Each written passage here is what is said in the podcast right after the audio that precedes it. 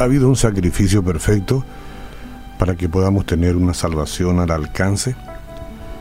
Estas palabras que voy a leer en Levítico uh, no son muy populares, pero que son importantes para que entendamos qué cosa es un sacrificio y qué tipo de sacrificio es lo que Dios acepta. Ya que nosotros como seres humanos a veces estamos dispuestos a hacer sacrificios humanos para poder obtener algo y nos equivocamos en el intento. Levíticos 22, 17 al 21.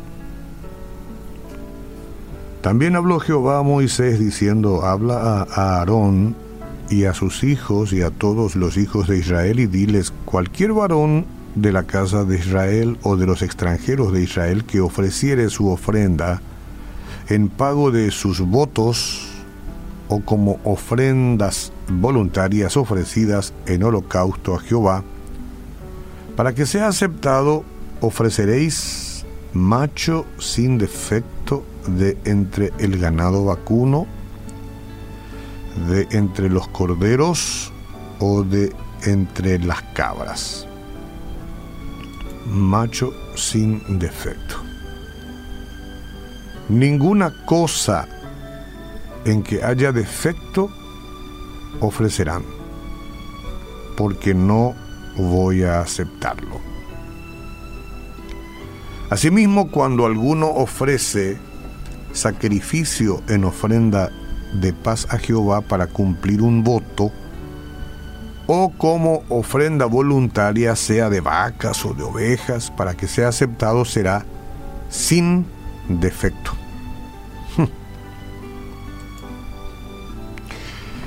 Amigos y hermanos, en la ley, Dios le dio a los judíos reglas estrictas con respecto a los animales de sacrificio. Cada uno debía ser sin defecto o no lo aceptaría. De hecho, cuando los israelitas ofrecieron animales ciegos, cojos y enfermos, el Señor les pidió cuentas.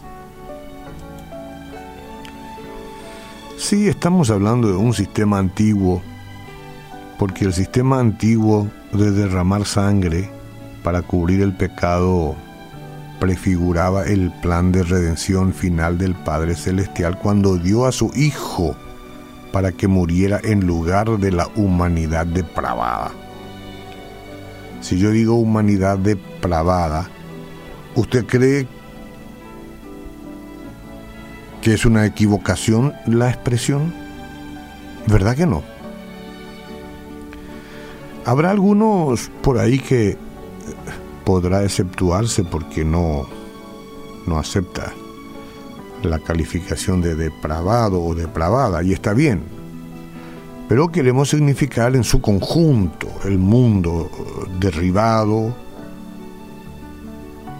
manoseado y golpeado por la cultura del diablo. Entonces necesitaba el Señor un sacrificio puro. Dice la Biblia en Juan 3:16, porque de tal manera amó Dios al mundo que ha dado a su Hijo unigénito para que todo aquel que en Él cree, en Él, Jesús, no se pierda, mas tenga vida eterna. ¿Le apasiona a usted este tema de la vida eterna? Bueno, pues que le apasione también el conocer a Cristo Jesús como Salvador, como el que perdona y lava. ¿Está bien? Para hacer un sacrificio aceptable, su Hijo, el que recordamos ahora en su nacimiento, tendría también que ser perfecto y solo un miembro de la Trinidad podría mantenerse sin pecado en la vida terrenal, nadie más.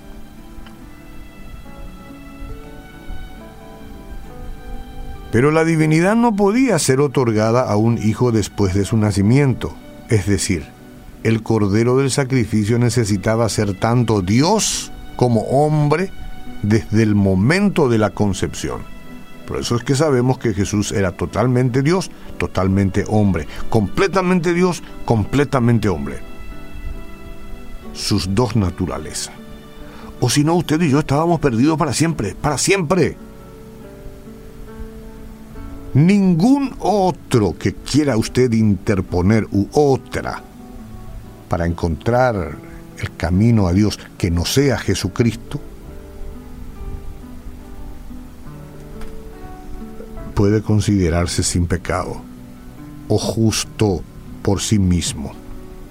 Por tanto, Cristo fue concebido por el Espíritu Santo y vino del cielo al vientre de María sin intervención humana. A diferencia de todo niño nacido de una mujer y de un hombre, el Señor Jesús llegó por el Espíritu Santo, sin ser tocado por el pecado original de Adán. Entonces, nuestra salvación depende de la naturaleza impecable de Cristo, porque como Dios dejó en claro a los israelitas que solo un sacrificio perfecto podría lograrlo. El Señor fue el Cordero perfecto, sin mancha, en todo sentido. Y por eso es que Dios aceptó el sacrificio de Cristo. ¿Qué hace la gente pensando en otros nombres populares o santificados por ahí? o figuras de damas, mujeres en quien poner confianza o endiosándolos, ¿no? ¿Qué hace la gente ahí? Solamente el sacrificio de Cristo es lo que Dios acepta. Y Cristo es totalmente Dios, completamente hombre. No hay otro. Porque fíjese, la manera de reclamar la ofrenda hecha a favor nuestro requiere que pongamos nuestra fe en Él, en Jesucristo, en nadie más. Esa es la forma de reclamar que tiene el Padre, de reclamar la ofrenda. ¿Qué ofrenda me das? Bueno, es Cristo sin mancha, sin pecado. Nadie más. Entonces, ¿confía usted en que el requerimiento de justicia de Dios fue satisfecho por la muerte del Señor Jesús, sí o no? ¿Cree que su muerte les salva de la condenación que de lo contrario merecían sus pecados? Si no está seguro o segura, tómese un momento para reflexionar sobre el sacrificio de Dios y pídale a Dios ahora mismo que guíe su corazón. En este asunto no podemos errar, es un asunto de vida y de muerte para siempre. Por eso, Señor Jesucristo, yo confío, yo recibo, yo creo que solamente tú puedes limpiar mis pecados, perdonar mi vida, darme un nuevo nacimiento y por medio tuyo, que eres perfecto y sin pecado, ser recibido por Dios el Padre y caminar por esta vida todo el tiempo que Él decida, para que luego me reciba en gloria. Hágalo usted también.